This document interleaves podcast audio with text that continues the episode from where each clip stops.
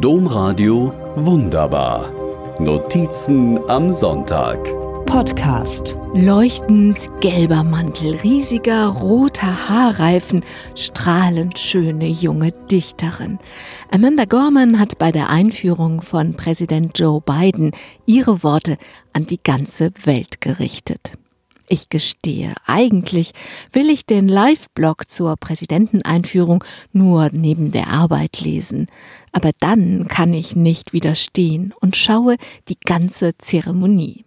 Nach all den Tagen bangen Wartens auf das Wahlergebnis, nach all den Wochen, in denen Trump seine Lügen so lange wiederholte, bis 80 Prozent der Republikaner am Ende die Wahl für gestohlen hielten, und nach den Toten und dem Sturm auf das Kapitol am 6. Januar will ich mit eigenen Augen sehen, dass Joe Biden jetzt auch wirklich Präsident wird. Froh und abgrundtief erleichtert verfolge ich, dass zwei Wochen nach dem Sturm auf das Kapitol die Vernunft und nicht die Gewalt siegt.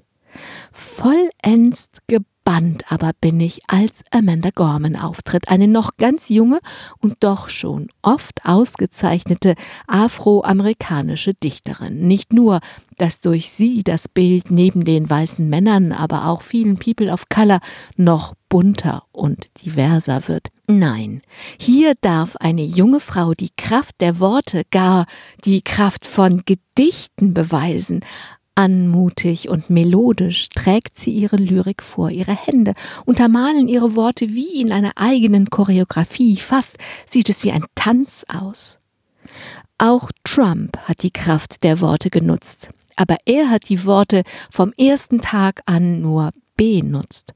Wahrheiten, die ihm nicht passten, wie die Bilder seiner eigenen Einführung nannte er Fake, gefälscht. Trump hat die ganze Welt daran erinnert, dass wer Lügen sät, buchstäblichen Sturm erntet. Dagegen erinnert Amanda Gorman die Welt an die positive Kraft der Worte, die Menschen ermutigt und aufrichtet. Die 22-Jährige weiß, ihre Worte zu wählen. Sie benennt die Gefahr, in der die USA geschwebt haben. Wir haben eine Kraft gesehen, die unsere Nation erschüttert. Und diese Anstrengung hätte beinahe Erfolg gehabt.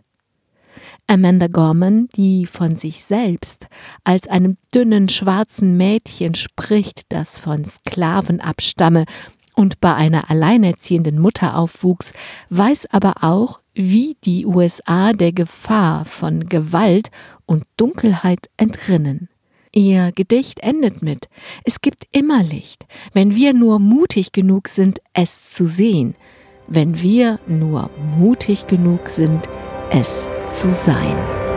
Domradio wunderbar. Mehr unter domradio.de slash podcast.